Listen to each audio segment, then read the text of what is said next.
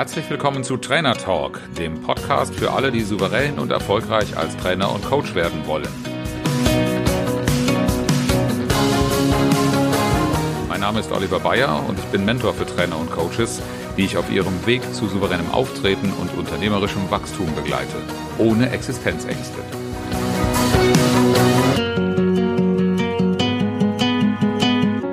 Ich freue mich, dass du mit am Start bist und heiße dich herzlich willkommen zur dritten Folge meiner kleinen Serie zur Honorarfalle. Heute die falsche Kalkulation.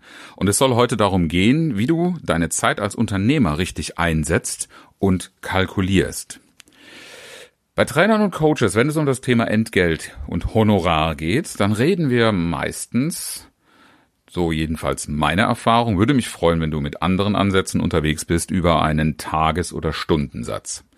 Und wenn ich danach gefragt werde, dann antworte ich mittlerweile sehr ungern nur mit einer Zahl, weil diese Zahl eigentlich gar keine wirkliche Aussagekraft hat.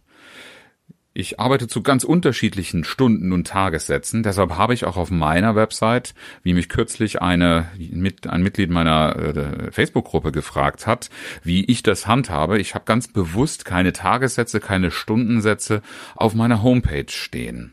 Warum ist das so? Weil die meisten Projekte, die ich angehe, individual sind. Das heißt, es gibt nicht irgendein Standardprodukt, ähm, das ich in einer gewissen Zeit umsetze und deshalb an ganz festen Honorar- äh, oder Kalkulationsgrundlagen festmache, sondern jedes Projekt wird individuell kalkuliert. Wenn du dir ganz klar machst, was eigentlich hinter einem Tagessatz alles stehen könnte, dann wirst du schnell feststellen, dass die Zahl, die pure Zahl, die ich mit einem Kollegen vergleiche, der kostet so viel, der nimmt so viel, überhaupt nichts darüber aussagt, wie teuer oder wie günstig derjenige eigentlich wirklich ist. Immer mal jetzt vorausgesetzt, die Dinge, über die wir in den letzten Folgen gesprochen haben, halten wir fest. Denn das Ergebnis ist sicherlich etwas, was wir nochmal abseits davon betrachten sollten.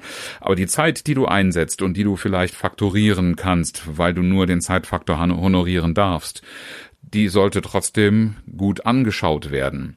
Denn stell dir vor, du hast einen Standard-Tagessatz und du wirst gerufen zu einer Vertretung äh, in einem fremden Konzept. Das habe ich in meinen Anfangsjahren öfter gehabt, dass ich angerufen worden bin, weil ich so breit aufgestellt war und ich fühlte mich ganz toll dabei, angerufen zu werden. Können Sie beim Kunden XY das Thema Z machen?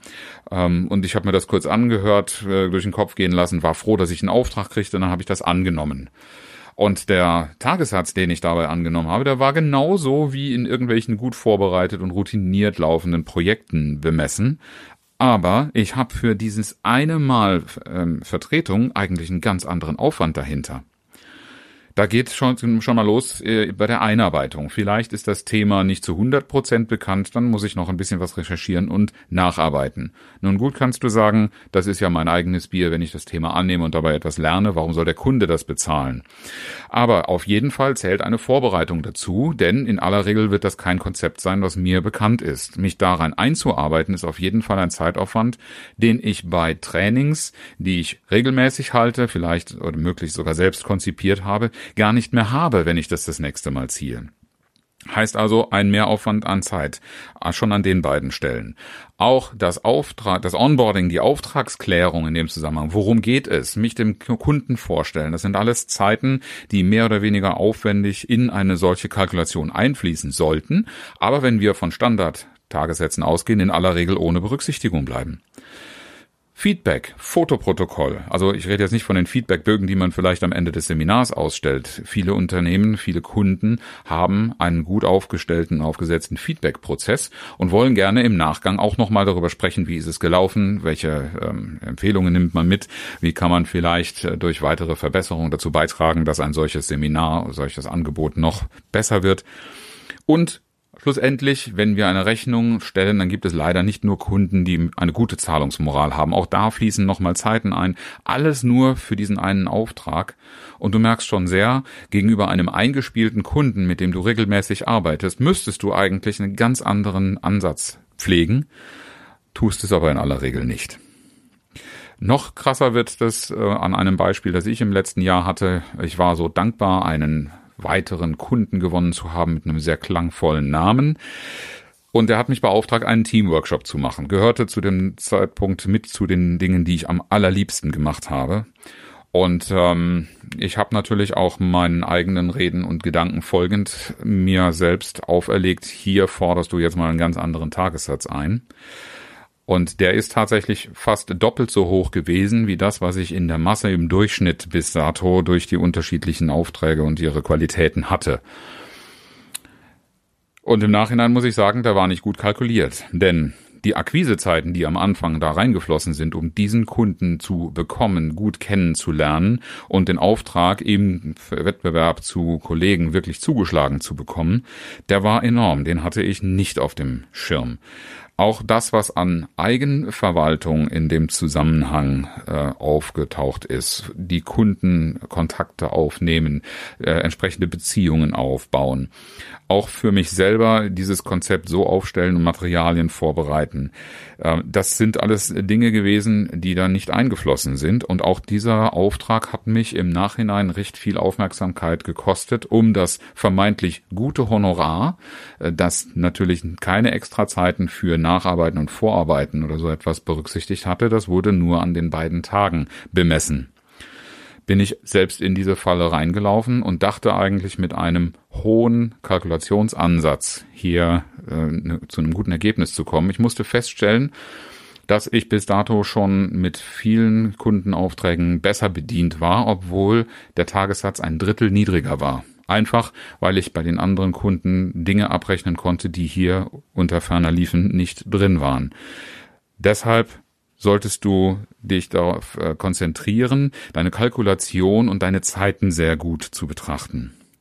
Denn achte darauf, welche Auslastung kannst du tatsächlich äh, erzielen, wenn du solche Aufträge annimmst, die um die eigentliche Durchführung herum noch erheblichen Zeitaufwand bedeuten und auch mit solchen Dingen wie einer schlechten Zahlungsmoral von Kunden.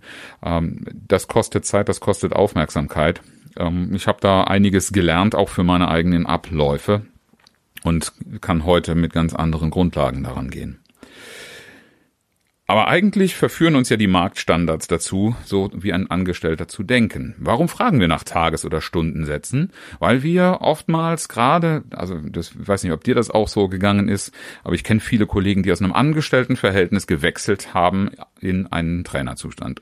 Und was man dann immer noch ganz gewohnt im Hinterkopf hat, ist, ich setze meine Zeit ein und faktoriere meine eingebrachte Zeit. Das ist im Grunde nichts anderes wie ein Angestellter, der rechnet, ich arbeite 40, 50, 60 äh, Stunden. Je nach äh, Führungsniveau ist ja auch das mittlerweile keine Seltenheit mehr. Und dann rechnet man seine Bezüge durch die eingesetzte Arbeitszeit und bewertet seinen eigenen Verdienst. Das ist aber eigentlich keine Unternehmerdenke. Die Leistung, die du als Trainer und Coach bringst, sollte nicht betrachtet werden als eine eingebrachte Zeit, die honoriert wird. Wenn du das tust, begrenzt du dich, beschränkst du dich von vornherein. Nur ein kleines Beispiel. In der Konzeption einer solchen Veranstaltung liegt ja auch eine kreative Leistung. Eine kreative Leistung, wie du ein bestimmtes Ergebnis lieferst, mit einem bestimmten Problem umgehst. Und wenn diese kreative Arbeit ein Ergebnis liefert, wo ist dann der Zusammenhang mit der eingesetzten Zeit? Das kann ich doch nicht ausdrücken, indem ich die Zeitspannen messe, die ich in eine solche Konzeption reingesteckt habe. Da muss doch ein ganz anderer Maßstab her. Das heißt, es braucht ein grundsätzliches Umdenken und wir müssen weg davon kommen, rein in Zeiten zu denken. Unternehmer sein, das ist für mich der zweite wichtige Punkt, bedeutet, am Unternehmen zu arbeiten und nicht im Unternehmen.